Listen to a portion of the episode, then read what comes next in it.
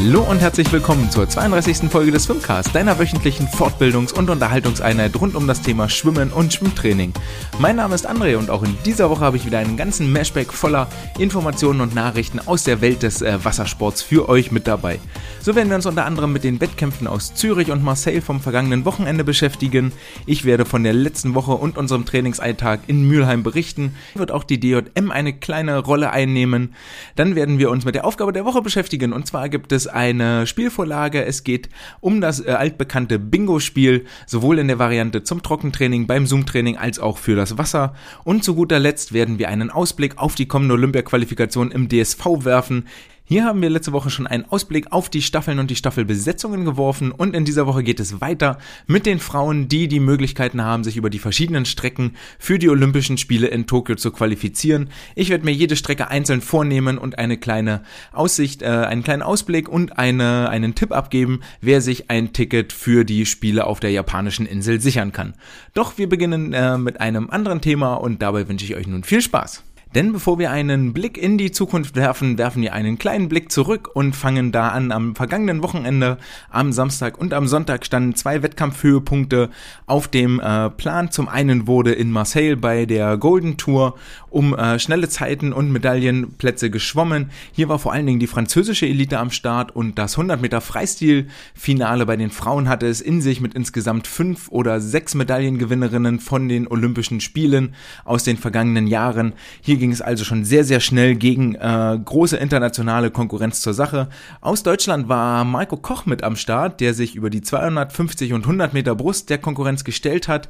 Hier musste er sich über die 200 Meter Brust Arno Kaminga geschlagen geben, der in 2 Minuten 8 wieder eine sehr, sehr gute Zeit ins Wasser brachte. Marco schlug nach 2 Minuten 11 an und belegte damit den dritten Platz, holte sich die Bronzemedaille ab.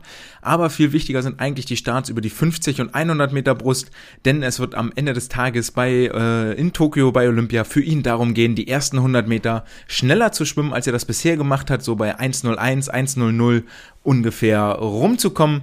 Dann hat er gute Chancen auf einen äh, Platz auf dem Podest. Ähm, das gelang ihm nicht ganz. Über die 50 und 100 Meter Brust fehlte noch so die letzte Spritzigkeit. Zumindest legen das die Zeiten nahe, die er dort geschwommen ist. Aber Marco hat das große Glück, dass er sich nicht mehr für Olympia qualifizieren muss. Er hat sein Ticket und seinen Startplatz schon sicher, sodass die Planung dort definitiv etwas langfristiger ist als bei den Athleten und Athletinnen, die sich erst noch ihre äh, Startplätze erschwimmen müssen. Das betrifft unter anderem den Großteil der Sportler, die im Moment in Heidelberg am Stützpunkt trainieren oder auch in Neckars-Ulm unterwegs sind, denn die waren in Zürich beim äh, Highpoint Meeting am Start und konnten dort mit teilweise sehr, sehr schnellen Zeiten glänzen. Vor allen Dingen äh, sind hier Annika Brun, Kim Emily Hergle sehr, sehr positiv aufgefallen. Brun über die kurzen Kraulstrecken, Hergle mal wieder über die Bruststrecken. Dort bekamen sie unerwartete Konkurrenz von Bente Fischer, auch von der Neckars Ulmer Sportunion, die sich beide auf den zweiten und dritten Platz über die 200 Meter Brust in der von mir erstellten Top 30 Liste vorschwimmen konnten. Ähm, das lässt auf jeden Fall viel Spielraum und ähm, lässt die Augen leuchten, wenn wir an die kommende Olympia-Qualifikation denken. Da wie die Quali auch näher rückt, geht es inzwischen schon deutlich mehr um Zeiten. Die meisten Sportler, Sportlerinnen sind ja aktuell in der Taper-Phase, kommen also aus einem hohen Belastungsblock und sind jetzt drei bis äh, fünf Wochen vor dem ähm, Höhepunkt, beziehungsweise am letzten Wochenende waren es noch drei bis fünf Wochen vor den Quali-Wettkämpfen. Ähm, Natürlich noch nicht in Topform, aber man kriegt schon mal vielleicht so einen kleinen Blick darauf, wenn die Sportlerinnen und Sportler jetzt sehr nah an ihren Bestzeiten sind, dann ist definitiv nochmal eine erhebliche Steigerung zu erwarten und das Ticket zum äh, großen Olympiatraum rückt auf jeden Fall in greifbare Nähe. Die Olympischen Spiele aus der Nähe betrachten, das wird leider nicht möglich sein für ausländische Fans, denn die japanische Regierung oder das japanische Komitee, Olympiakomitee hat jetzt ähm, festgelegt und äh, klargestellt, dass zu den zur Olympiade keine ausländischen Fans zugelassen sein werden, sondern lediglich einheimische Fans. Das ist äh, eine traurige Nachricht, aber durchaus eine, die bereits zu erwarten war, denn ähm, man möchte natürlich auch hier die Corona-Pandemie und das ganze Infektionsgeschehen ähm, nicht äh, äh, ins Land lassen, sondern weitestgehend außen vor lassen, wenn das denn möglich ist. Für die Olympischen Spiele und die Teilnahme daran hat die Vereinigung Athleten Deutschland, in der sich ähm, die verschiedenen olympischen Sportverbände und beziehungsweise ihre Athleten der olympischen Sportverbände zusammengeschlossen haben, um ein gemeinsames Sprachrohr zu bilden, geäußert und ähm, hat sich positioniert. Denn ähm, im Moment sieht das so aus, dass eine Teilnahme an den Olympischen Spielen äh, in, in Eigenverantwortung der Sportler stattfinden soll. Also wenn dort ähm, diverse Krankheitsausbrüche oder ähm, Absagen sind, so soll das ähm, zu Lasten der Sportler gehen und nicht von den jeweiligen Dachverbänden oder olympischen Komitees vom Olympischen Komitee äh, unterstützt und gefördert werden. Und hier hat die Athletenvereinigung Position bezogen und gesagt, so nicht, das möchten wir bitte anders haben. Ähm, denkt da nochmal drüber nach. Wir dürfen auf jeden Fall gespannt sein, was dort in den nächsten vier Monaten, bis letztendlich die Fackel entzündet wird im Tokio Olympiastadion noch passieren wird ganz sicher passieren. So jedenfalls, wenn man den Worten des DSV Glauben schenken darf, wird die, werden die deutschen Jahrgangsmeisterschaften vom 26. bis 30.05. in Berlin. Ähm, nachdem es dort auf den äh, verschiedenen Social-Media-Kanälen, äh, auf den diversen Schwimm-Homepages äh, viel, viel Kritik gab für den DSV, hat dieser nun nochmal online auf seiner Homepage, ähm, nicht bei Facebook oder ähnlichen Medien, klargestellt, dass die deutschen Jahrgangsmeisterschaften, wenn es nach Willen des DSV geht, in dieser abgespeckten Version mit dem eingeschränkten Starterfeld äh, so ausgetragen werden Ende Mai. Hier ähm, hatte ich mich ja letzte Woche schon mal dazu geäußert und Position bezogen und, ähm, und einige der Argumente finden sich jetzt auch in der Veröffentlichung vom DSV wieder, die da unter anderem sagt, ähm, ja, die Kritik ist berechtigt, wir können eure Probleme verstehen, aber was ist, äh, was ist, ähm, ähm, was ist die Alternative? Jetzt für die Sportler, die trainieren können, gar keine Meisterschaften auszutragen und die quasi ins Leere trainieren zu lassen, obwohl sie trainieren können, das ist irgendwie auch keine Lösung und dem ähm, möchte ich auf jeden Fall zustimmen. Und es ist auf gar keinen Fall so, dass ich immer einer Meinung bin von dem, was der DSV sagt, was der DSV macht oder wie der DSV kommuniziert oder generell. Ähm, aber an der Stelle muss ich schon eher sagen, ja, lasst den Sportlern, die trainieren können, ihren Wettkampfhöhepunkt und auch eine Verschiebung Richtung Herbst oder Richtung Winter, die ja immer wieder ins Spiel gebracht wird, ähm, ist in meinen Augen auch nichts, was die Situation äh, wesentlich entspannen wird. Denn ich hatte das letzte Woche bereits aufgeschlüsselt, dass die Sportler, die bei uns keine Kaderathleten sind, auf 24 Wasserwochen und die Sportler, die Kaderathleten sind, also wirklich schon privilegiert in ihrem Trainingseifer, seit einem Jahr Pandemie auf insgesamt 24 Trainingswochen kommen. Also, ähm, wenn wir das auf die Woche runterrechnen, auf zwei bis drei Einheiten pro Woche im Wasser, jeweils zwei Stunden. Und das ist für mich immer noch kein Niveau, bei dem wir darüber reden, dass sie eigentlich deutsche Jahrgangsmeisterschaften schwimmen sollten, beziehungsweise dass das deutsches Niveau sein sollte.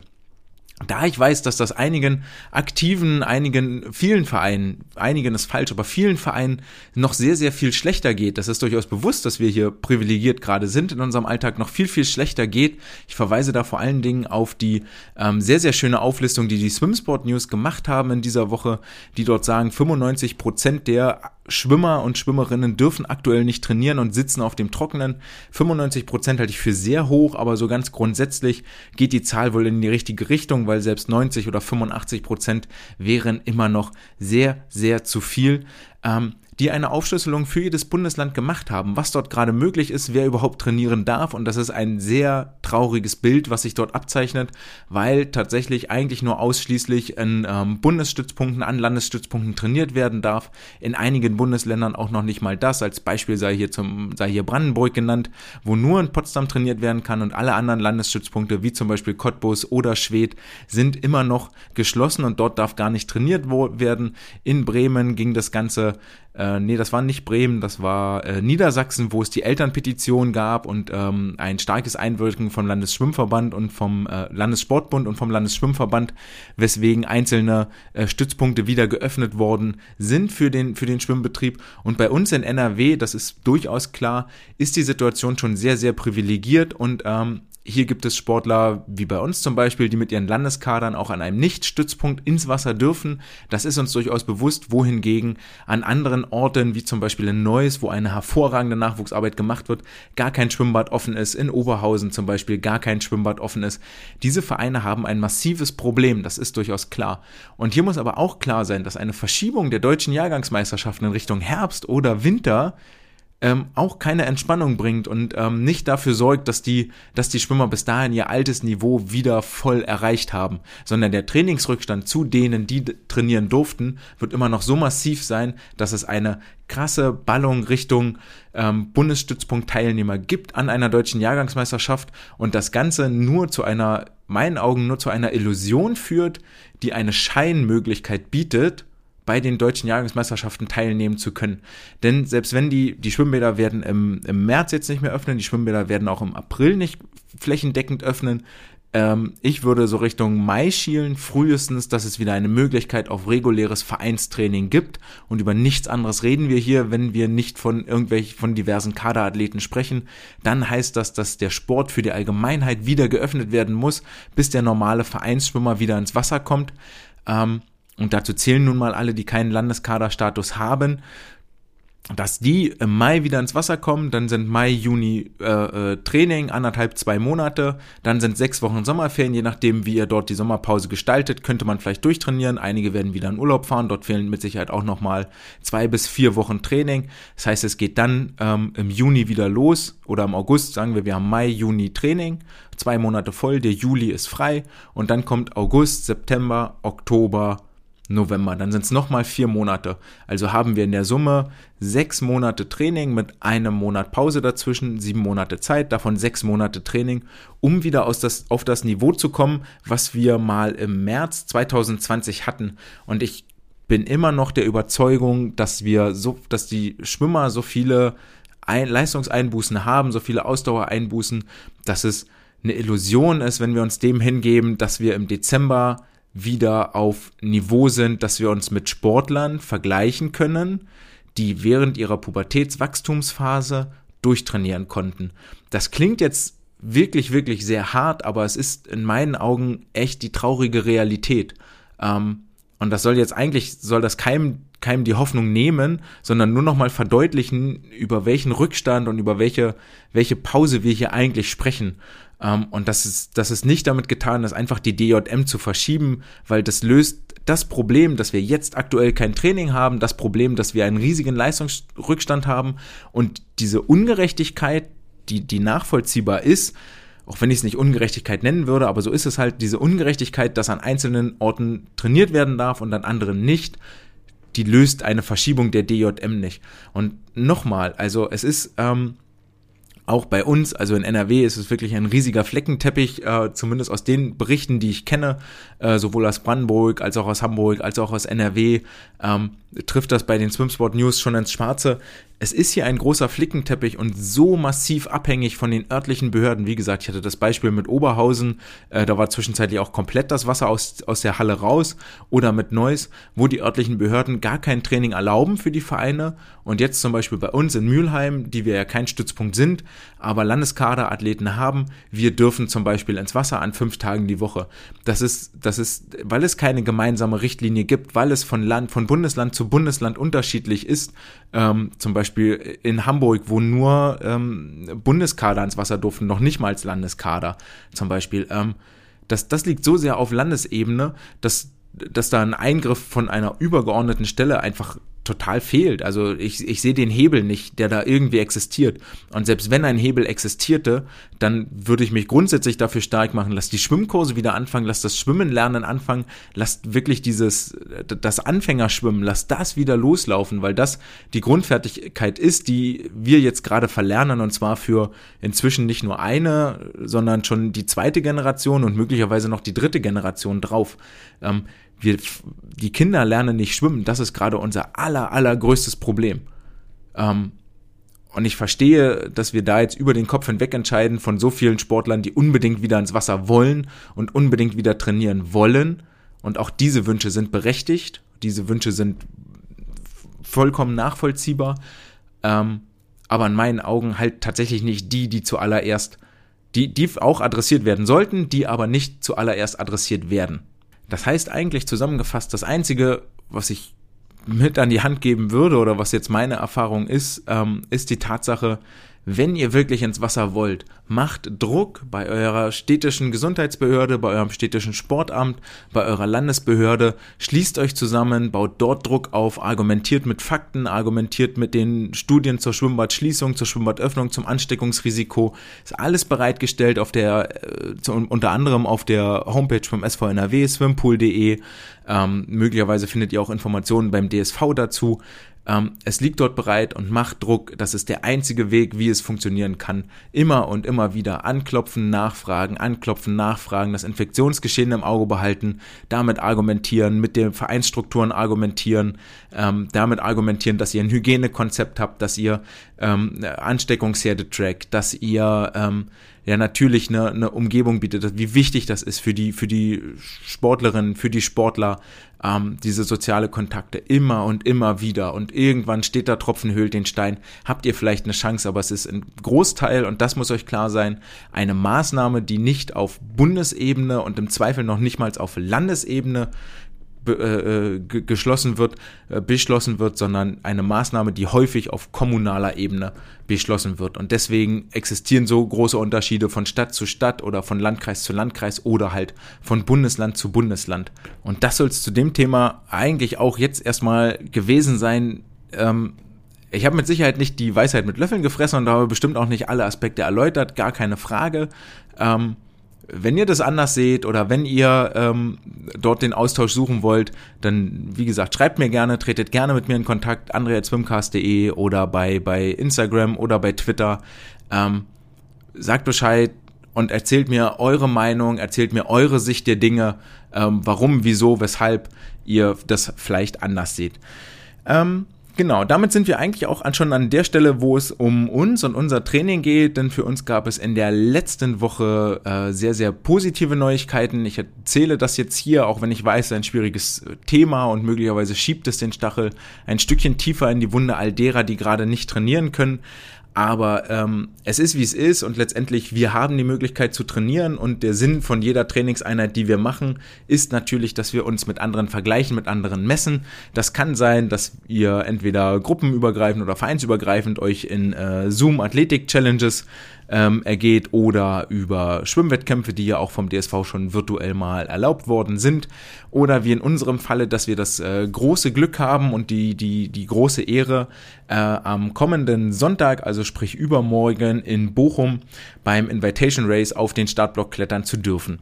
Das Ganze ist ein kleiner Wettkampf, der einen Vorgeschmack bieten soll. Der SV NRW möchte auch in Bochum am, letzt, am 1. Mai-Wochenende, am 8. und 9. Mai, äh, das ist das zweite Mai-Wochenende, ähm, dort jedenfalls eine NRW-Meisterschaft heißt es nicht, aber ein NRW-Quali-Wettkampf für die deutschen Jahrgangsmeisterschaften abhalten und wir werden dort am Sonntag einen kleinen Probetestlauf ähm, dafür mit äh, durchführen dürfen, zusammen mit dem Stützpunkt aus Münster, sodass wir in der Summe so roundabout 50 Athleten, Athletinnen sein werden, ähm, die sich dort in der Halle tummeln. Ich erwarte da jetzt nicht ganz Großes. Wir werden einmal im Vorfeld, im Vor genau, im Vorraum, vor der Schwimmhalle, wie auch immer, irgendwo ähm, getestet. Dort gibt es einen Schnelltest. Nur wer den negativ absolviert, der darf die Halle betreten. Ähm, Genau, und dann gibt es dort vor Ort immer noch die ähm, Pflicht zum Tragen des Mund-Nasenschutzes. Es geht auf den Startblock, es werden 50, 100, 200, 400 Meter geschwommen. Das ganze Wettkampfprogramm steht zur Auswahl. Und äh, die Veranstalter sagten schon, dass die 50 Meter Strecken vom einen Ende zum anderen Ende ähm, gesprintet werden, also als Wettkampfstrecke absolviert werden. Und dann geht es auf den Randbahnen, wird quasi rübergeschwommen. Bahn 1 bis 8 hat das Becken. Auf den Bahnen, auf den mittleren 4 bis 5 Bahnen wird der Wettkampf stattfinden. Und über die 50 Meter Strecken schwimmen die Sportler dann auf den Randbahnen wieder zurück zu ihrer Klamottenkiste und ähm, holen dann dort ihr Zeug wieder ab, um eben die Wege am Beckenrand zu minimieren. Also es ist alles mit einem ganz schönen Orga-Aufwand verbunden verbunden und es wird noch sehr, sehr lange dauern, bis wir Wettkämpfe wieder so erleben, wie wir sie äh, lieben oder hassen gelernt haben, mit 800 Sportlern in einer viel zu kleinen Halle, viel zu lange, viel zu vollgepackt. Ähm, aber das ist jetzt erstmal ein kleiner Lichtblick. Ich erwarte mir dabei eigentlich gar nicht, dass wir jetzt die riesigen, immensen, geilen Bestzeiten ins Wasser prügeln, auch wenn die Sportler natürlich in gewisser Weise gehypt sind und ähm, gucken wollen, was sie denn leisten können, auch wenn ich eine Absage für den Wettkampf habe. Äh, so ehrlich müssen wir auch sein ähm, von einem Sportler, der ja okay zu Recht gesagt hat, nee, sehe ich gerade nicht, dass ich mich irgendwie in der Lage fühle, richtig schnell zu schwimmen. Und auf dieses enttäuschende Erlebnis habe ich eigentlich auch keine Lust. Und das ist auch von einem, der jetzt mehr oder weniger komplett durchtrainiert hat und durchtrainieren konnte. Also wirklich zu den Privilegierten gehört hat, der sich selber aber einschätzt mit den 16 Jahren. Nee, das glaube ich nicht, das macht keinen Sinn. Ähm, ich bleib zu Hause, was soll der Kram? Vielleicht auch einfach keine Lust hat auf das äh, Risiko, dem man sich dort aussetzt. Ähm, ja, das Ganze ist natürlich äh, klar ein Wettkampf und ähm, ich ja, es ist jetzt so, dass wir natürlich auch unter einem gewissen Druck stehen, diesen Wettkampf machen zu müssen, weil der SV NRW uns zum Beispiel vorgegeben hat, dass die Sportler einige 16 Rudolf-Punkte für den Erhalt des Landeskaderstatuses schwimmen müssen oder bei den jüngeren Aktiven ähm, die 200 Meter Lagen schwimmen müssen, um in Auswahlteams reinzukommen in gewissen Zeiten. Dort hat der äh, Schwimmverband, hätte dort natürlich schon die Möglichkeit zu sagen, ey, wir nehmen den Wettkampfdruck, den Stress raus, der ja auf Seiten der Organisatoren liegt, der auf Seiten der Vereine liegt, der auf Seiten der Trainer und Sportler dann wieder liegt, unbedingt irgendwo starten zu müssen, hätte man auch andere Kaderkriterien finden können. Ist durchaus ein Verfahren, das ich äh, hoch zweifelhaft finde in der jetzigen Phase. Ähm, da hätte ich mir wirklich eine andere Lösung gewünscht ähm, die man jetzt vor allen Dingen in der Kurzfristigkeit, selbst wenn das äh, die Qualiphase jetzt oder die ja doch die Qualiphase für den Kader bis Oktober verlängert wurde, wäre es schön gewesen, wenn es vielleicht eine andere Möglichkeit gegeben hätte als zwangsweise wir müssen auf einem Wettkampf starten und teilnehmen, ähm, dass man über eine Trainingsbeteiligung oder Einschätzung der Trainer an der Stelle gegangen wäre, wäre meiner Meinung nach ein deutlich ähm, besserer Zug gewesen und wesentlich risikoärmer. Aber gut, jetzt sind wir am Wochenende auf dem Startblock. Ähm, darüber werde ich nächste Woche dann berichten. Auch wenn es Karfreitag ist, wird wohl am Donnerstag dann die Aufzeichnung hier erfolgen und dann ähm, werdet ihr hören, wie es gelaufen ist und ähm, wie wir uns geschlagen haben. Ansonsten sind die Ergebnisse dann vom Wochenende natürlich auch bei DSV Online verfügbar und ihr könnt gucken, ob dort ganz viele rote Zahlen sind, weil wir tatsächlich Bestzeiten geschwommen sind oder ganz viele schwarze Zahlen, weil wir uns äh, nicht verbessert haben. Äh, die Ergebnisse aus den letzten Wettkämpfen, die man so aus den vergangenen Wochenenden gesehen hat, äh, lässt wohl eher auf schwarze Zahlen schließen, zumindest was die älteren Jahrgänge angeht. Wir wissen auch erst seit ähm, Mittwoch oder Dienstag, dass wir wohl an diesem Wettkampf teilnehmen können. Auch die, da kam der seit Dienstag und die finale Bestätigung kam Mittwochabend, dass das möglich ist. Entsprechend äh, schlecht oder wenig haben wir jetzt den Wettkampf tatsächlich auch vorbereitet. Es wird wirklich ein Sprung ins kalte Wasser, der dort ähm, vollzogen wird. Dafür hatten wir in den letzten Wochen im Training noch ein bisschen Spaß und zwar kommen wir damit zur Aufgabe der Woche, nämlich dem äh, Bingo. Äh, Bingo ist bekannt als alte Frauensport, irgendwo im, äh, als alte Frauensport, als alte Frauenspiel, irgendwo im Altersheim, äh, wo die 80-Jährigen rund um ihr äh, Blättchen sitzen, 5x5 Felder, dort sind Zahlen aufgedruckt, oben steht der Spielmaster und äh, rührt die Lostrommel, greift eine Zahl raus die 65 und dann darf die 65 auf allen Spielscheinen, wo die ist, abgekreuzt werden. Und wer zuerst fünf Zahlen in einer Reihe, in einer Spalte oder über die Diagonale abgekreuzt hat, alternativ könnte man noch andere Formen ausmachen, aber auf jeden Fall dort abgekreuzt hat, der schreit Bingo und bekommt einen kleinen Preis, meinetwegen die neuen Herztabletten oder ähnliches. Das ganze Konzept haben wir jetzt ins Wasser übertragen ähm, oder auch ins Zoom-Meeting. Und zwar, äh, Basis ist auch hier ein Spielfeld mit 5x5 Feldern. Im Wasser hatte ich ein Spielfeld mit 6x6 Feldern. Ich fange mal zuerst mit der Landvariante an, denn das Zoom-Bingo ähm, ist ein bisschen aktiver und mit Sicherheit gerade viel, viel äh, gewollter bei euch äh, die ihr gerade möglicherweise keine Möglichkeit habt, ins Wasser zu kommen. Beim Zoom Bingo, die ähm, Aufgabenblättchen findet ihr auch äh, auf der Homepage swimcast.de und dann unter Aufgabe der Woche bemühe ich mich, das dort ähm, schnell hochzuladen und zu veröffentlichen, auch mit einer kleinen Spielbeschreibung nochmal. Das Bingo Zoom besteht aus ähm, einem großen Spielfeld, 5x5 Felder. Äh, das ist jetzt eine Vorlage, das kann man natürlich insofern abwandeln, als dass ähm, jeder Aktive ein anderes Feld kriegt, dann müsst ihr die Zahlen einfach nur mal ein bisschen tauschen und durchwürfeln. Und ähm, dann kann man äh, online unter matteretter.de gibt es äh, die Seite, dort gibt es einen Zufallsgenerator, wo man nicht nur Zahlen, sondern auch Worte eingeben kann und dann ähm, kann man auf zufällig äh, klicken und dann wird einem ein neues Wort ausgegeben. Hier hatten wir das so geregelt, dass wir in diesen Zufallsgenerator die fünf Aufgaben eingegeben hatten, die äh, zu erfüllen waren. Das waren entweder Bergsteiger oder Burpees oder Liegestütz oder das altbekannte Klappmesser oder die Squat Jumps. Und ähm, genau, dann die stehen dann dort in diesem Zufallsgenerator, klickt man dann auf Zufall, dann wird ein Bildchen ange äh, wird ein Wort ausgegeben, meinetwegen Burpees, und dann geht es in der nächsten Aufgabe darum, auf Kommando in 30 Sekunden so viele Burpees wie möglich zu machen. Ähm, auf dem Spielschein stehen dann die äh, ganzen Zahlen drauf. Für die Burpees hatte ich mich geeinigt, dass wohl so 9 bis 13 Wiederholungen in 30 Sekunden machbar sind. Für die Bergsteiger 31 bis 35 Durchläufe mit beiden Beinen, also ähm, 62 bis 70 Mal das Knie nach vorne kicken. Für die Liegestütz sind es so 26 bis 30, da muss man möglicherweise anpassen, je nach Leistungsfähigkeit. Squat Jumps 13 bis 17, Klappmesser 16 bis 20. Die Zahlen findet ihr alle auf dem Spiel, auf dem Spielfeld nochmal, aber das war so das, ähm, was ich überlegt hatte, wenn eure Gruppe leistungsfähiger ist oder weniger leistungsfähig, dann kann man natürlich die Übungszahlen auch anpassen. Ähm, wichtig hierbei, dass man irgendwie Übungen aussucht, die weitgehend ohne Schummeln möglich sind. Deswegen habe ich zum Beispiel Sit-ups rausgenommen, weil ich Sit-ups sehr schwierig finde. Wie hoch kommt man da jetzt wirklich und was nimmt man dort als Maßstab? Ähm, ich habe auch Übungen rausgenommen, die mit Gewicht wären. Man könnte ja auch nachdenken, dass man irgendwie Bizeps-Curls macht zum Beispiel oder Trizeps-Curls. Ähm, habe ich an der Stelle alles rausgelassen, weil ich nicht mit Zusatzgewicht irgendwas auf Zeit so schnell wie möglich machen wollte. Auch Shoulder Press haben wir rausgelassen. Ähm, das waren jedenfalls die fünf, auf die ich da, äh, die auch dann sehr gut geklappt haben im Durchspielen. Genau, dann äh, klickt man das jedenfalls an. Zufallsgenerator wirft ein Burpees aus, 30 Sekunden so viele wie möglich, dann hat jeder das Spielfeld vor sich, kann dann die Zahl abhaken, die er gemacht hat und äh, dann geht's in die nächste Runde. Wichtig hierbei auf zwei Sachen möchte ich euch hinweisen, wenn ihr das Spielfeld erstellt. Ähm, guckt hin, dass ihr nicht in einer Zeile oder einer Diagonale oder einer Spalte nur ganz kleine Zahlen hat. Ich hatte äh, in der ersten Aufstellung, die wir gemacht haben, war eine Diagonale bestand aus den Zahlen, ja, bisschen zufälligerweise, aber aus den Zahlen 13, 14, 15, 16, 17. Und das war dann die, die natürlich zuerst voll war und das ging auch total einfach, weil das im Prinzip mit, mit jeder, jeder Übung hier schaffbar ist.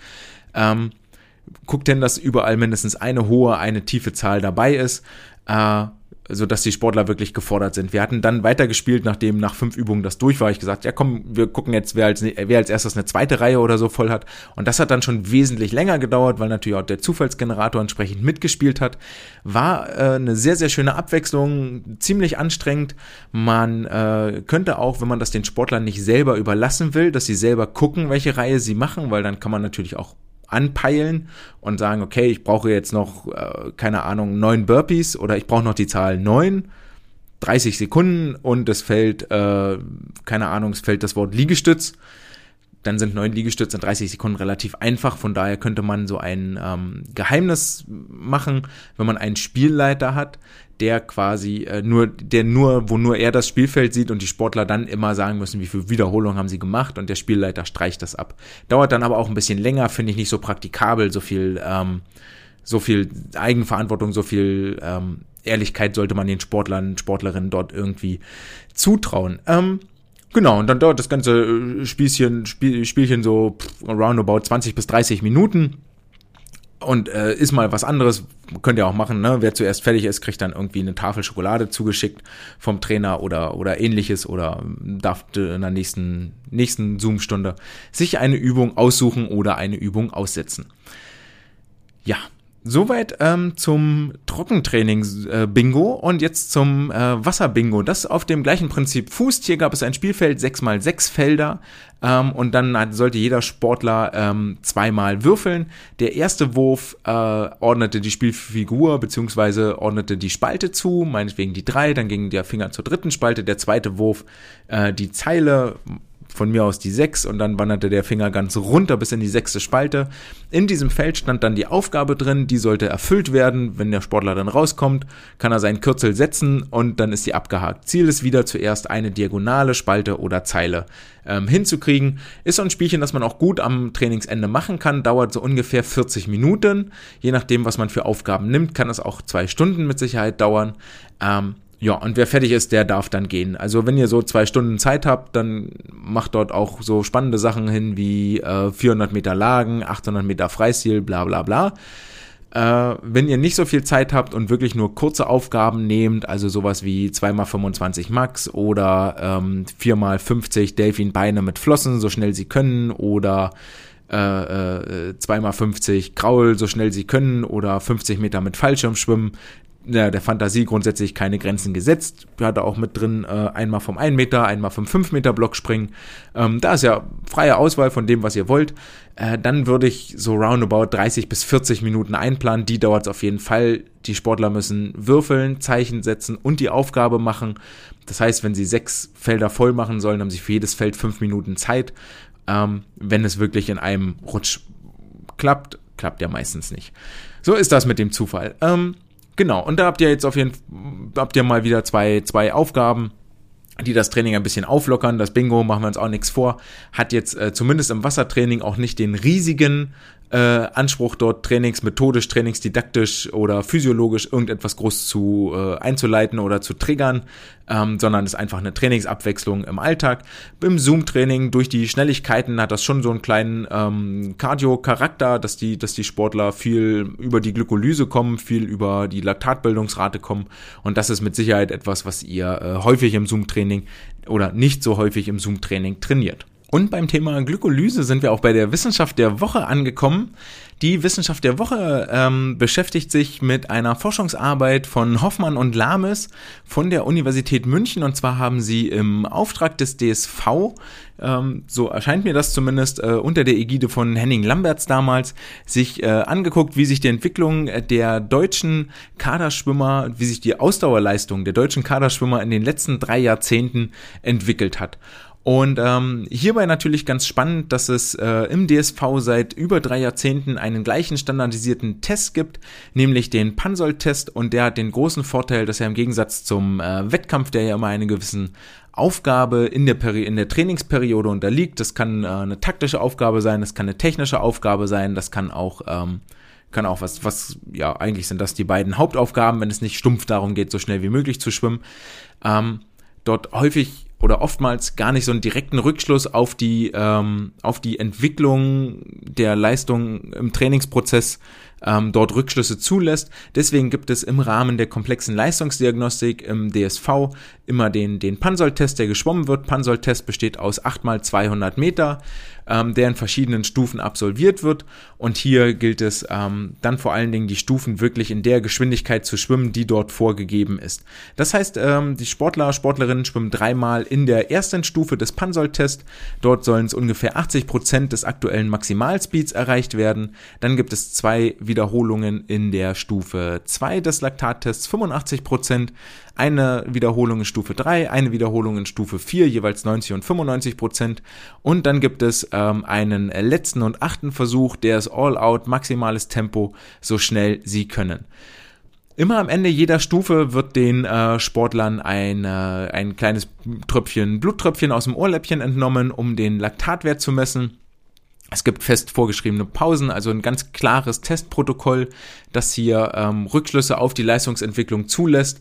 Ähm, auch im laufenden Trainingsjahr. Das Ganze passiert so drei bis viermal im Jahr, so dass dort ein regelmäßiges äh, Tracking stattfindet.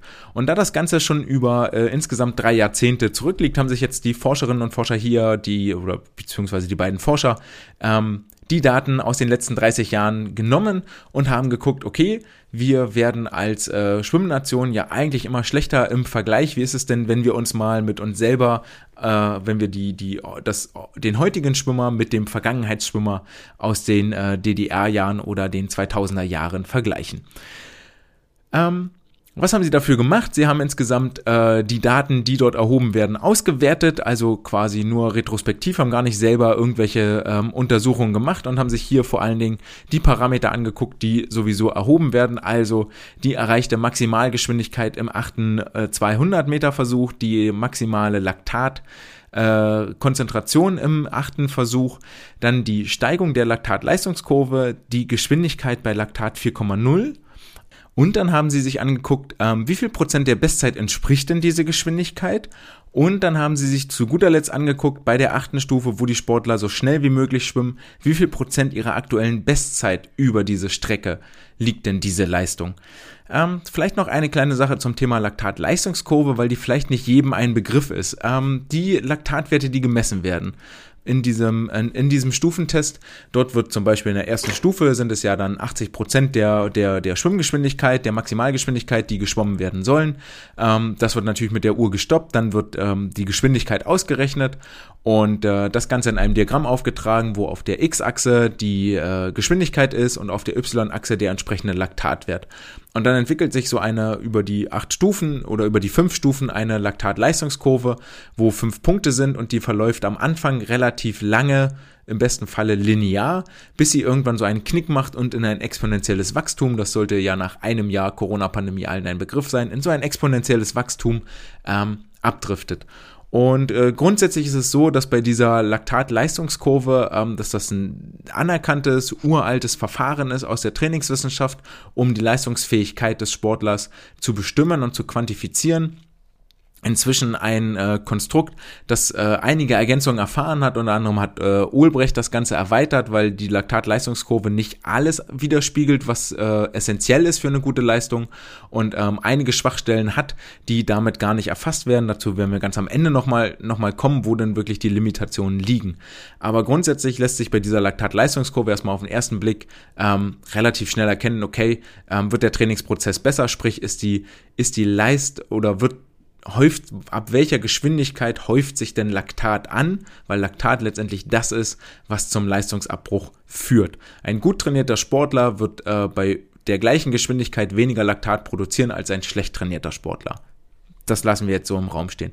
Und wenn man sich hierbei nämlich äh, ganz viele Sportler anguckt, meinetwegen so wie das ähm, die die die äh, Forscher jetzt hier getan haben, haben insgesamt äh, über drei Zeitpunkte jeweils verglichen. Und zwar der erste Messzeitpunkt äh, ist quasi äh, 20 Jahre her und äh, beinhaltet 4180 Tests, der zweite Messzeitpunkt ist ungefähr 10 Jahre her und beinhaltet über 1000 Tests. Und der dritte Testzeitpunkt war dann 2017 ähm, um, den, um den Zeitrahmen herum und beinhaltet 523 Tests. Wenn man sich alle diese Tests anguckt, dann kommt man im Mittelwert darauf, dass äh, die aerob-anaerobe Schwelle, also wenn die Energiebereitstellung nicht mehr vorrangig auf dem Sauerstoff basiert, sondern dann auch über die Glykolyse, also anaerob passiert und Laktat gebildet wird, dass diese Schwelle bei dem Laktatwert von 4,0 ist.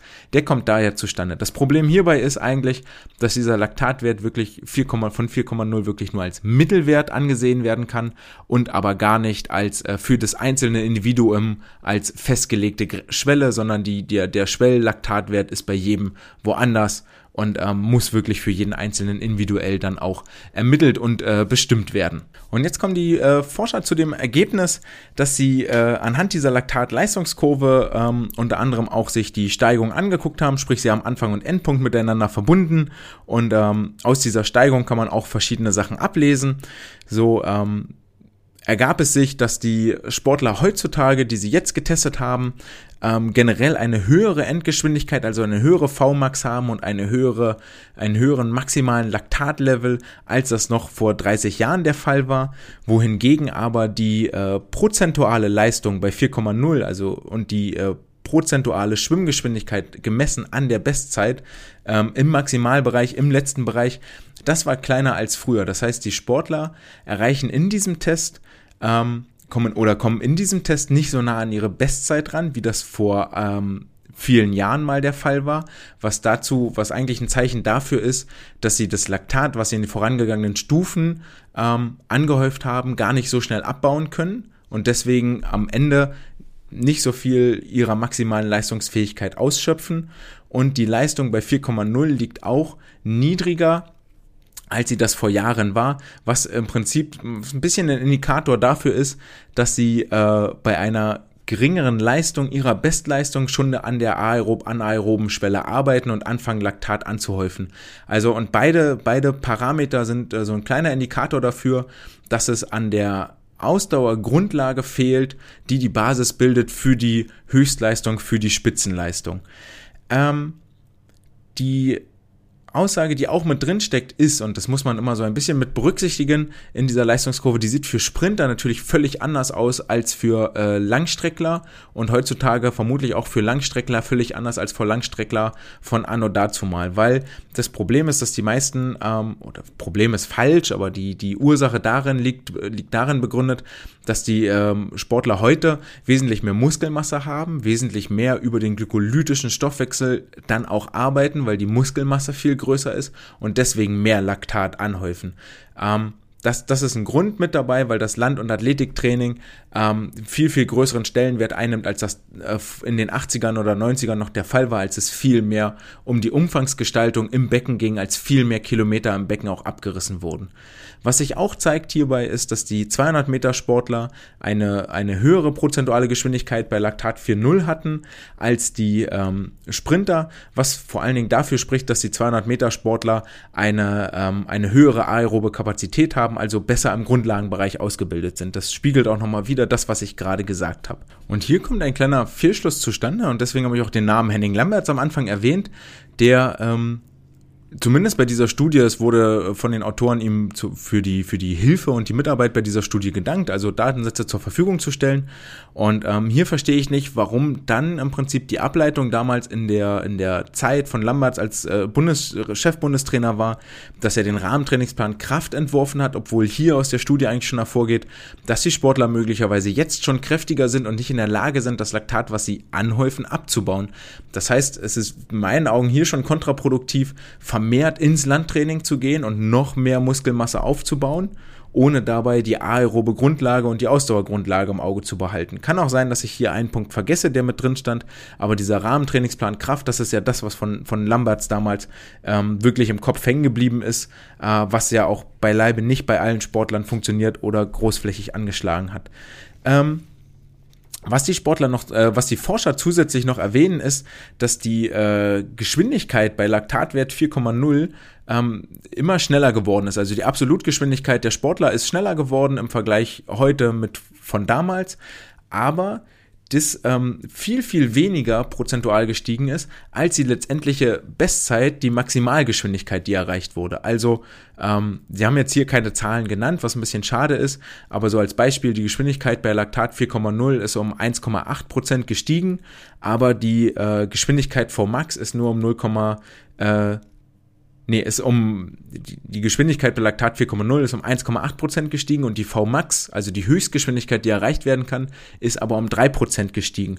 Und hier ist auch eine ganz klare Diskrepanz, ähm, wenn die Maximalgeschwindigkeit so viel überproportional steigt im Vergleich zur Ausdauerbasis, dann spricht das dafür, dass die Ausdauerbasis nicht mehr da ist. Also wir sind hier auch wieder eigentlich an dem Punkt, dass wir, dass wir es über die Trainingsjahre verpassen, eine entsprechende aerobe Basis zu legen, um den Laktat, das in den Muskeln gebildet wird und in den Organismus schwemmt, wirklich über die Sauerstoffprozesse, über den ähm, Zitratzyklus wieder abzubauen.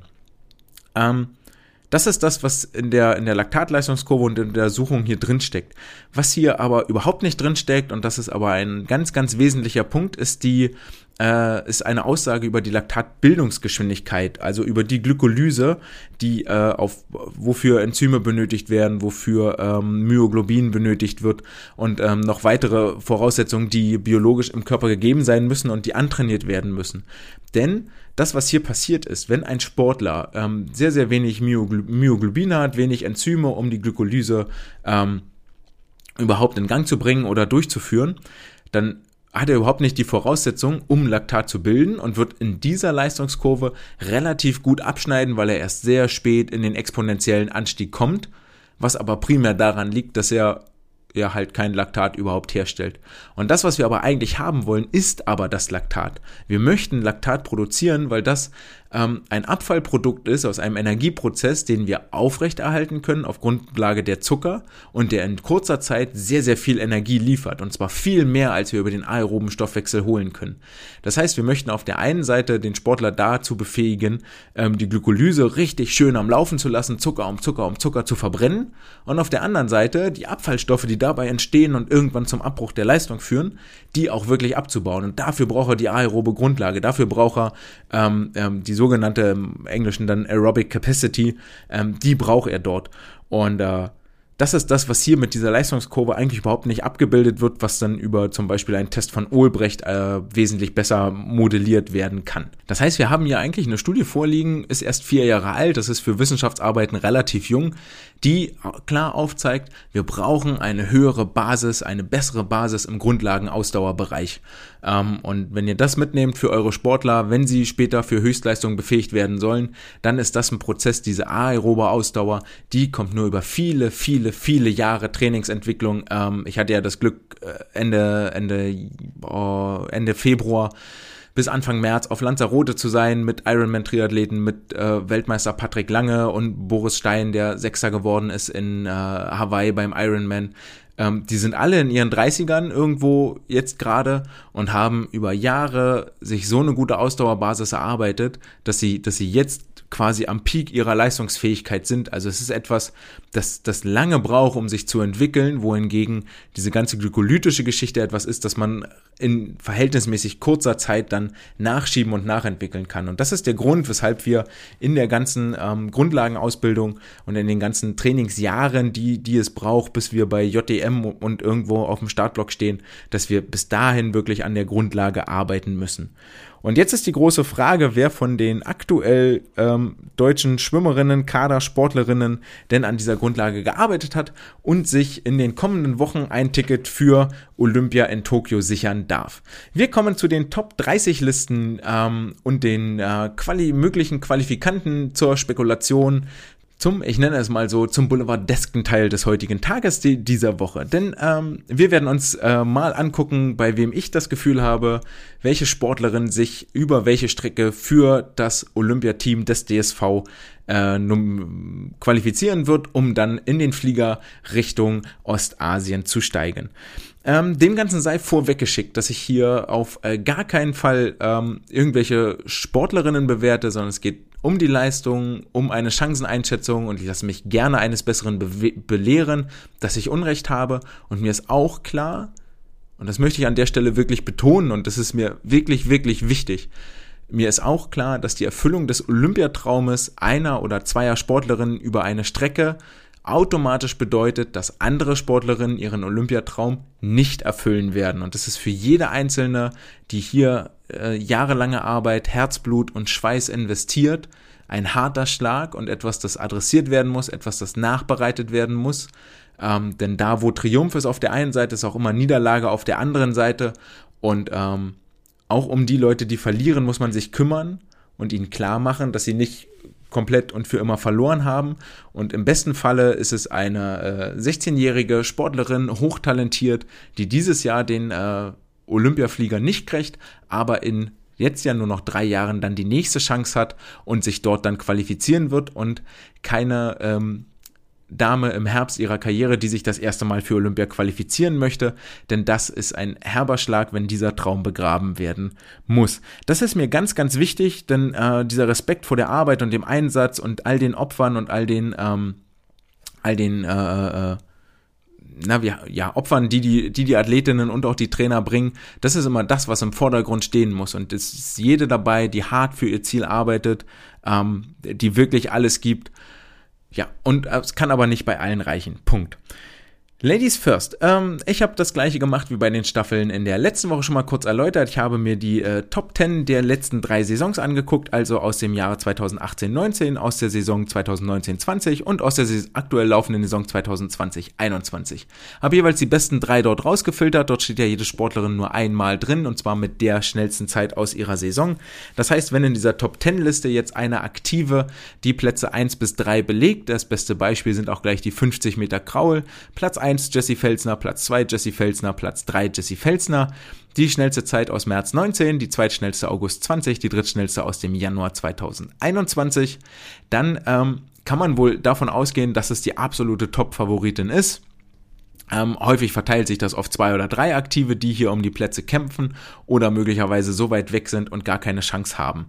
Und ähm, genau, wir werden jetzt ein bisschen äh, einmal die, die Strecken durchgehen und die Chancen der verschiedenen Sportlerinnen beleuchten. Und immer nach jeder Strecke werde ich sagen, wer denn wohl die möglichsten Chancen hat.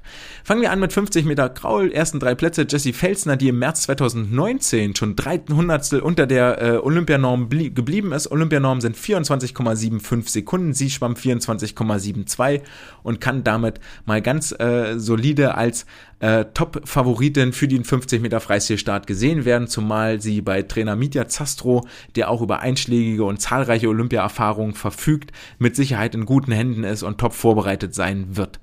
Dann ähm, hat sich äh, Annika Brun in Zürich in 2573 mit in den Kreis geschwommen. Ähm, und auch äh, Lisa Höping, die aktuell den äh, oh, jetzt muss ich gucken in die Tabelle, die aktuell den elften Platz belegt in 25,63. Sollte man hier nicht aus den Augen lassen. Isabel Gose wird sich wohl eher auf die langen Strecken ähm, konzentrieren. Jessie Steiger ist die große Frage, ob sie über die 50 Freistil auch mit ins Wasser springt oder ob sie die sein lässt. 25,11 hier ihre Zeit, also nur vier Zehntel weg von der Olympianorm. Und damit haben wir eigentlich die Top-Favoriten auch schon benannt. Also Jessie Steiger kommt da in Frage für den zweiten Platz. Annika Brun kommt in Frage für den zweiten Platz. Lisa Höping unbedingt nie schneller gewesen bis dato als 25,63, aber auch noch vergleichsweise jung mit 23 Jahren, also noch viel Potenzial da und die Bestzeit ist auch aus dem Juni 2019 als absolutes Dark Horse sind ja ähm, auf jeden Fall die Hamburger und die Berliner Sportlerinnen zu betiteln. Hier hat sich Hanna Küchler letztes Jahr über die 100 Meter Freistil ähm, ganz nach vorne geschwommen mit einem äh, Altersklassenrekord und auch, auch über die 100, über die 50 Meter Freistil in 25, 55 sicherlich nicht völlig chancenlos. Ich würde meine äh, 5 Cent auf jeden Fall auf Jesse Felsner setzen und wenn ich ähm, mich dann entscheiden müsste, was ich aber gar nicht weiß, würde ich wohl Jesse Steiger in den Hut werfen, die auch noch die äh, Quali-Norm erreichen wird. Ansonsten ähm, gehe ich mit Hanna Küchler die als äh, jüngste hier im Feld 2002, Isabel Gose, wie gesagt, wird eher bei den längeren Strecken bleiben, also als 19-Jährige auch ihre Chancen mit Sicherheit sehr, sehr hoch hat. Über die 100 Meter Freistil äh, führt Annika Brun die Bestenliste an. Die Qualizeit sind 54,10 und ist in den letzten zwei, äh, drei Jahren von keiner Sportlerin unterboten worden. Ähm, das darf wohl, wird wohl ein sehr, sehr enges Rennen, ob es hier eine Athletin schaffen kann. Die Bestzeiten sind auch alle um die zwei Jahre alt. Ähm, das aktuellste ist von Hanna Küchler, Januar 2020, 55,08, ähm, die auch wie ihre Trainingskollegin Julia Mozinski 5519 aus dem April 2019 ähm, sich Chancen ausrechnen darf. Das Feld ist hier bei den Damen sehr, sehr groß. Ich würde das auch bis 5519 von Julia fassen. Annika Brun 5519 geschwommen in Zürich, nur eine Sekunde über der Bestzeit und kommt jetzt erst in die Taper-Phase. Äh, eine Sekunde über der Quali-Zeit, kommt jetzt auch erst in die Taper-Phase. Ähm, Jesse Steiger wird sich auch hier Chancen ausrechnen. 54, 59 ihre Zeit, nur wenige Zehntel langsamer. Ähm, Isabel Gose würde ich hier auch wieder rausnehmen, auch wenn sie gute Staffelchancen hat, wird wohl sich auf die 200, 400 Meter Freistil ähm, konzentrieren. Lisa Hüping auf dem äh, 13. Platz 55, 40 im Februar 2021 geschwommen, war aber nie schneller als 55,04. Damit belegt sie den vierten Platz und wäre aktuell als Staffelteilnehmerin dabei. Ähm, das war's zu den 100 Meter Freistil. Ähm, Staffeltipps habe ich letzte Woche abgegeben. Für diese Woche würde ich ähm, damit gehen, dass Annika Brun und Jessica Steiger das ah, Olympiaticket lösen. Wenn ich wieder äh, 5 Euro wetten müsste auf einen Außenseiter, dann würde ich mit Hanna Küchler gehen, die mit Sicherheit in Hamburg nicht untätig gewesen ist und äh, die Hamburger ja generell in den letzten Jahren eine sehr, sehr starke Leistungsentwicklung hingelegt haben. Über die 200 Meter Freistil sieht das Feld ein bisschen ähm, entspannter aus, da ist der Favoritenkreis nicht ganz so groß. An der Spitze der Liste steht Isabel Gose mit einer 1,57,51, nur drei Zehntel. Über der Qualizeit 1,57,20 ist die hier. Ähm, in den Händen von Bernd Bergern in Magdeburg kann man wohl davon ausgehen, dass sie top vorbereitet sein wird, ähm, ähnlich wie ihre Freistil-Kolleginnen Sarah Köhler und Florian Wellbrock. Ähm, Annika Brun 1,59,3 in, äh, in, in, in Zürich geschwommen, damit nur knapp eine Sekunde über ihrer Bestzeit 1,58,0. Reva Voß hingegen 2 Minuten 1 in Zürich, also nochmal gute zwei Sekunden langsamer, auch wenn sie hier aktuell auf Platz 2 steht. Entweder ist sie gerade in einem richtigen Trainingsloch, Trainingstal oder ähm, wird über die 200 Meter Freistil hier aktuell wohl nicht überzeugen können. Ähm, auch wenn die Frankfurter da tatsächlich auch schon ein bisschen Olympia-Erfahrung haben. Lukas Mazerat ist ja hier ganz vorne dabei oder auch Marco Koch, der ja über die 200 Meter Brust schon gesetzt ist. Auch dort also eine sehr, sehr starke Trainingsgruppe. Als Dark Horse entscheide ich mich für die Hamburgerin Julia Mozinski, die über Jahre hinweg ähm, die jeweils schnellsten, äh, schnellste Schlussbahn hatte, wo hart dran gearbeitet wurde, dass der Frontspeed ein bisschen mehr kommt. Ihre Bestzeit von vor zwei Jahren 1,58, 28. Ähm, Sarah Köhler weiß man nicht, äh, er hätte sicherlich auch gute Chancen, sich zumindest noch mit in die Staffel zu schwimmen, wird sich aber vermutlich auf die 400 und 800 und 1500 Meter Freistil ähm, konzentrieren. Marie Pietruschka in Leipzig äh, ist auch noch mit zu nennen auf Platz 7, 1,58,60, anderthalb Sekunden schon hinter der, hinter der äh, Quali-Norm, Zeit ist aus dem Februar 2020, ist schon relativ weit weg, deswegen ähm, lasse ich sie eigentlich raus, auch wenn Trainer Frank Ambacher auch schon einschlägige Olympia-Erfahrung vorzuweisen hat. Meine Nominierung für die 200 Meter Freistil Isabel Gose wird definitiv unter der Qualizeit bleiben und ich gehe mit ähm, Julia Mozinski auf dem zweiten Platz, äh, die das zweite Ticket lösen wird. 1,58,28, die äh, gute Sekunde wird sie noch wegknapsen. Annika Brun wird sich auf die 50 und 100 Meter Freistil konzentrieren und die 200 Meter höchstens als Nebenstrecke abarbeiten und damit hat sich das, damit ist der Deckel drauf. Über die 400 Meter Freistil, auch hier top. Ähm, hier gibt es insgesamt schon drei Frauen, die die äh, Qualizeit erfüllt haben. Qualizeit ist 40750 und bereits drunter gewiesen sind im Juli 2020 Isabel Gose, im April 2019 Leonie Beck aus Würzburg und im August 2019 Sarah Köhler, damals noch für die SG Frankfurt, inzwischen ja in Magdeburg am Start. Und dahinter wird das Feld schon relativ dünn. Auf Platz 5 kommt noch Leonie Kuhlmann 40807 ins Ziel, Reva Voß 40822 und dann geht es schon weiter mit Gose, Kuhlmann, Köhler. Dann kommt Katrin Demler auf Platz 11, da sind wir auch schon in Zeiten von 4 Minuten 11 Sekunden, also weit weg von der Olympianorm. Deswegen bleiben eigentlich bloß noch Kuhlmann und Gose, äh, Kuhlmann und Voß im erweiterten ähm, Favoritenkreis, die, den auch nur tatsächlich fünf bis sieben Zehntel fehlen. Also hier wird es definitiv ein sehr, sehr, sehr enges Rennen. Ähm, wobei ich davon ausgehe, dass Isabel Gose definitiv die schnellste Zeit schwimmen wird. Und dann ist die große Frage, auch hier wieder, wird Sarah Köhler die 400 Freistil in Angriff nehmen?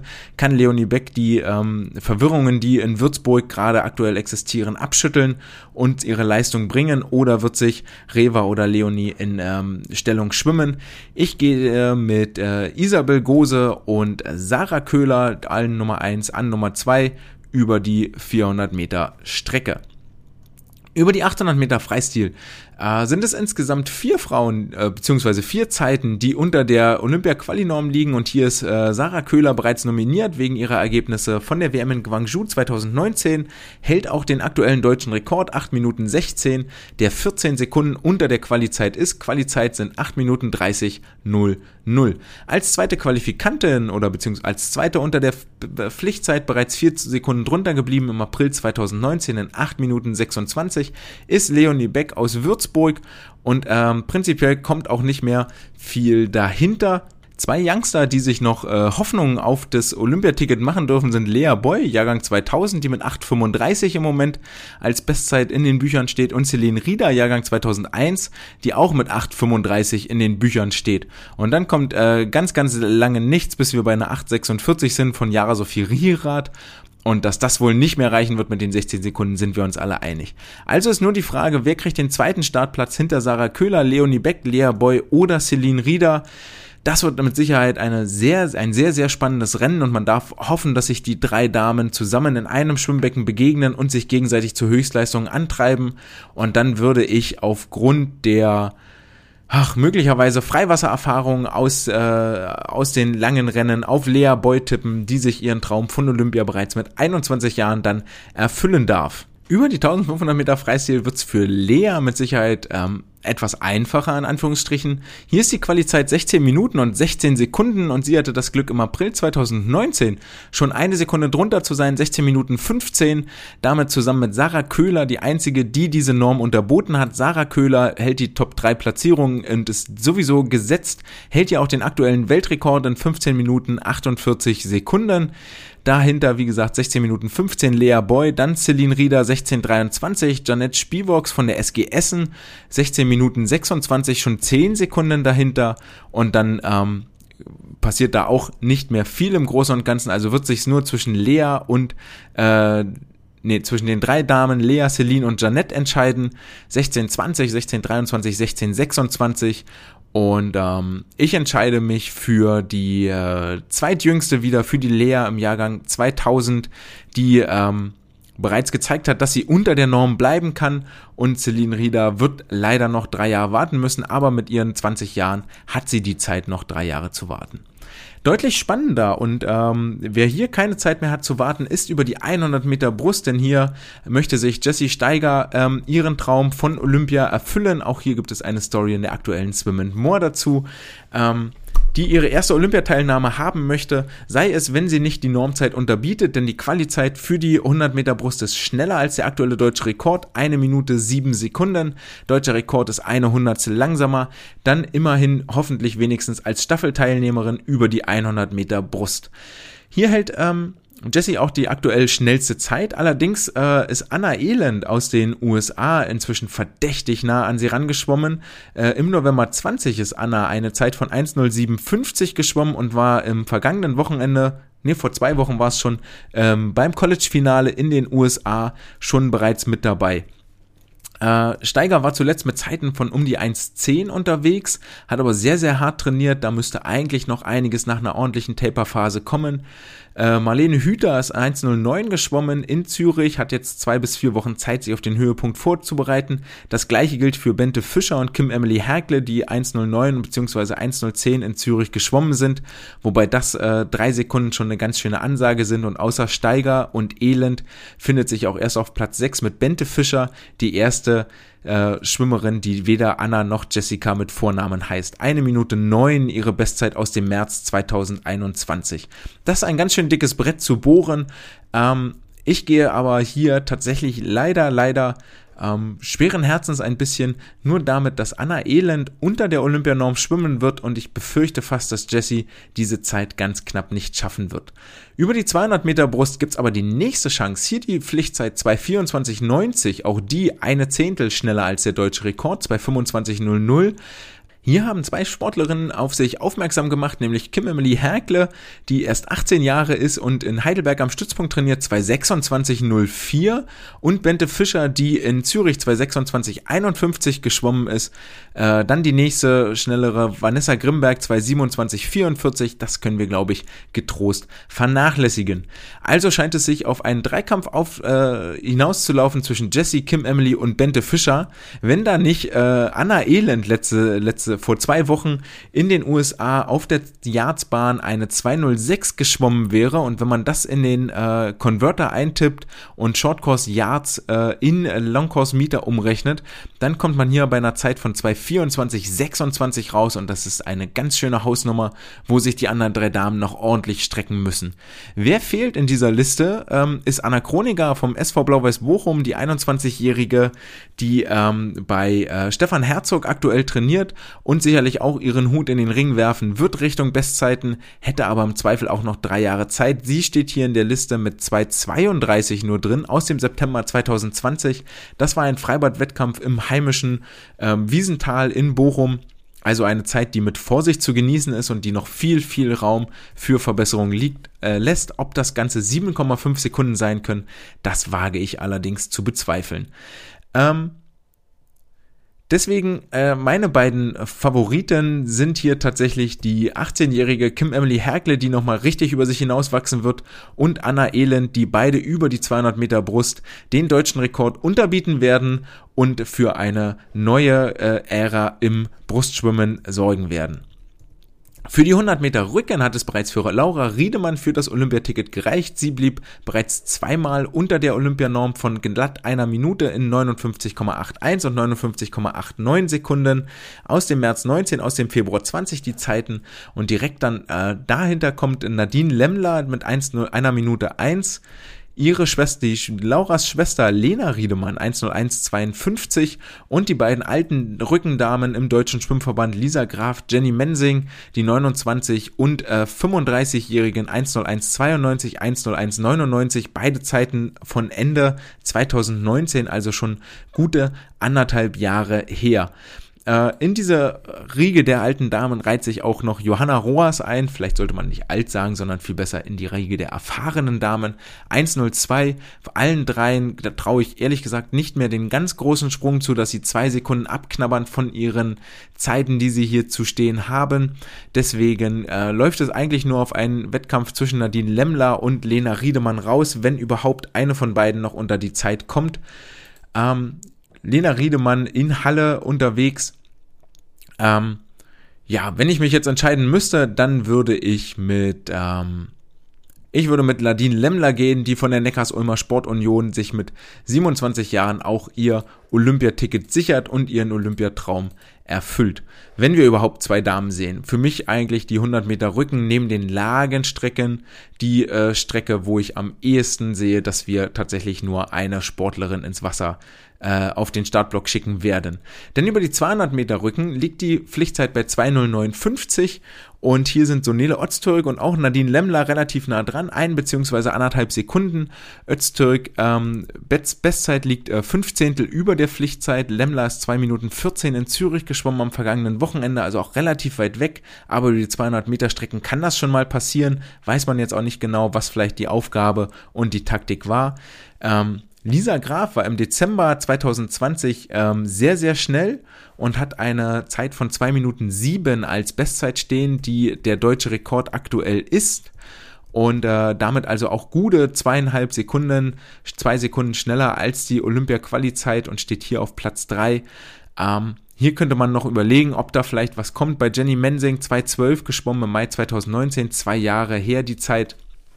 Ähm, da glaube ich auch nicht dran, dass da noch was geht Richtung Olympia-Qualifikation. Also die Frage, Sonele Öztürk, Nadine Lemmler, Lisa Graf, wer von den drei Damen sichert sich ein oder welche beiden sichern sich die beiden Tickets? Ähm, ich glaube, dass Nadine Lemmler einen riesigen Sprung, machen, nach, Sprung nach vorne machen wird im Vergleich zu Zürich und tatsächlich äh, bei einer der Gelegenheiten unter der Norm bleibt und auch Sonele Öztürk wird sich ihren äh, Traum von Olympia nochmal erfüllen.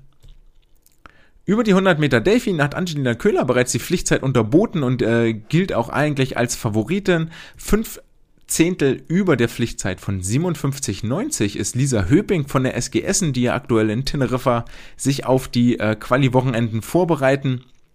Angelina Köhler, äh, genau, ist bereits unter der Quali-Zeit geschwommen.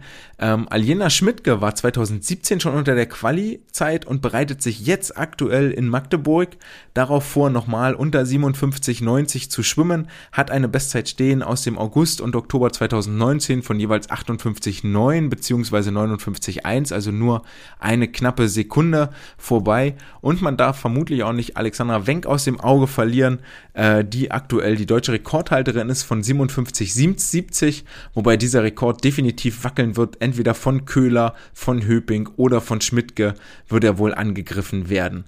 Ähm, ich gehe mal davon aus, dass sich ein bisschen die äh, Jugend durchsetzt und Angelina Köhler, Lisa Höping tatsächlich beide unter der Pflichtzeit bleiben werden und in den Flieger nach Tokio äh, steigen und ihren Japanisch-Sprachkurs buchen werden. Aljena Schmidtke muss dann leider draußen bleiben. Über die 200 Meter Delfin hat Franzi Hentke bereits ihr äh, Olympiaticket gelöst und dahinter wird's schon richtig, richtig dünn. Franzi Hentke äh, äh, 20716 geschwommen im März 2019, Platz 4 bei der WM in Guangzhou. Das reicht, um sich für Olympia zu qualifizieren. Die Pflichtzeit sind auch 2 Minuten 8,20 Sekunden. Die besten drei Zeiten werden von Franzi Hentke ge gehalten und dann folgt auf Platz 4 Katrin Demler, die aktuell mit dem Team aus Essen ähm, auch in Teneriffa sich im Trainingslager vorbereitet. Viert, fünft und sechst schnellste Zeit. Da sind wir schon, allerdings schon bei Zeiten von zwei Minuten zehn, äh, zwei Minuten elf, zwei Minuten zwölf, also zweieinhalb, drei, vier Sekunden weg von der Quali-Norm. Ähm, ich wünsche es Katrin wirklich von Herzen. Ich glaube da aber nicht dran, dass das reichen wird, dass da ein Sprung von zwei Sekunden kommt. Über die 200 Meter Lagen führt Katrin Demler auch aktuell die besten Liste an Qualizeit 2 Minuten 11,90. Ihre Bestzeit oder ihre Bestlistenzeit 2 Minuten 13,2 aus dem Dezember 2019. Generell die 200 Lagenzeiten alle sehr, sehr alt. Dezember 19, August 19 von Zoe Vogelmann, Dezember 19, April 19, August 19 von Julia Görig, Jahrgang 2002, Zoe Vogelmann, Jahrgang 2003, hier also auch zwei sehr junge Frauen ähm, dabei, sich äh, auf Olympia vorzubereiten, wobei ich äh, nicht glaube, dass es bei einer von all von von den genannten reichen wird, um sich für Olympia zu qualifizieren über die Lagenstrecken, denn ähm, es muss beinahe der deutsche Rekord gebrochen werden, liegt bei 2 Minuten 11,33.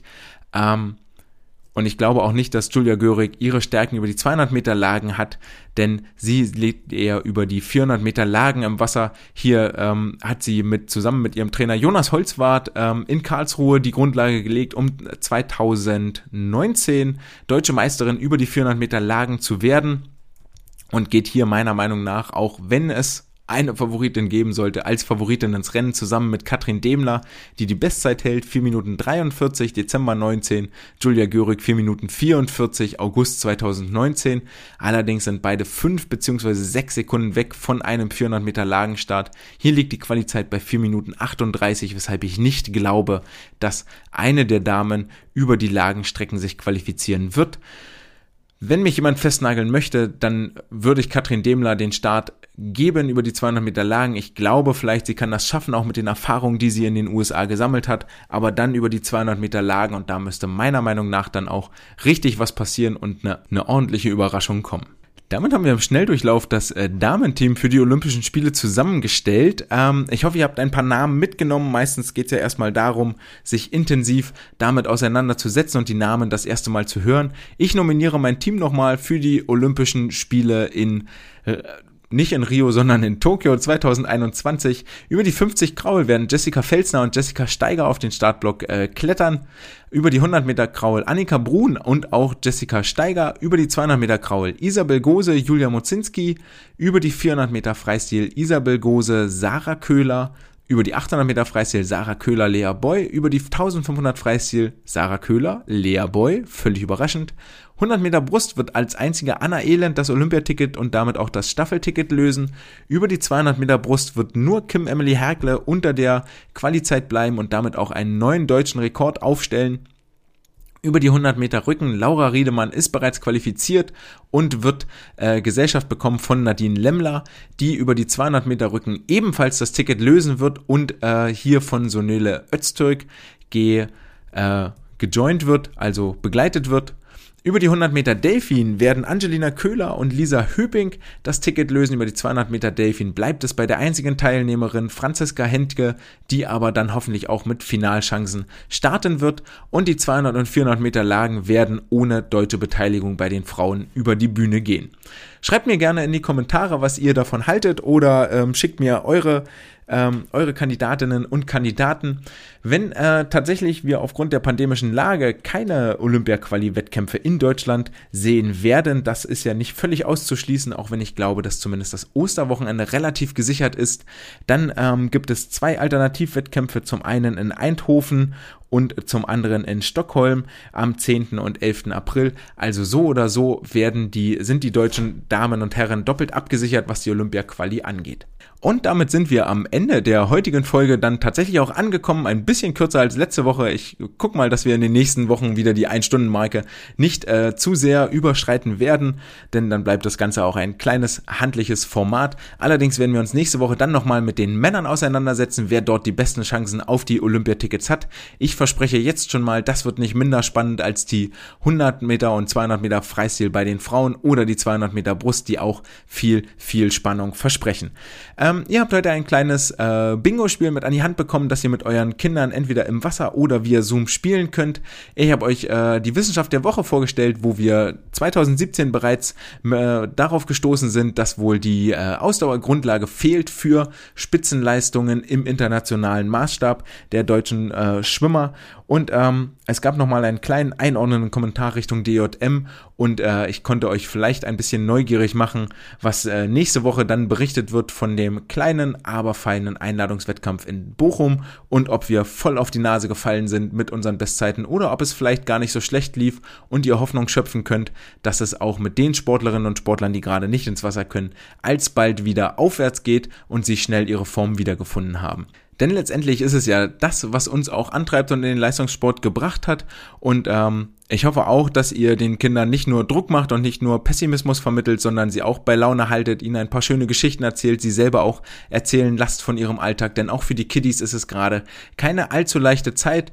Ähm, ja, an der Stelle hoffe ich, dass wir uns nächste Woche wieder hören. Das war's jetzt erstmal für heute. Bis äh, zum nächsten Mal. Ciao.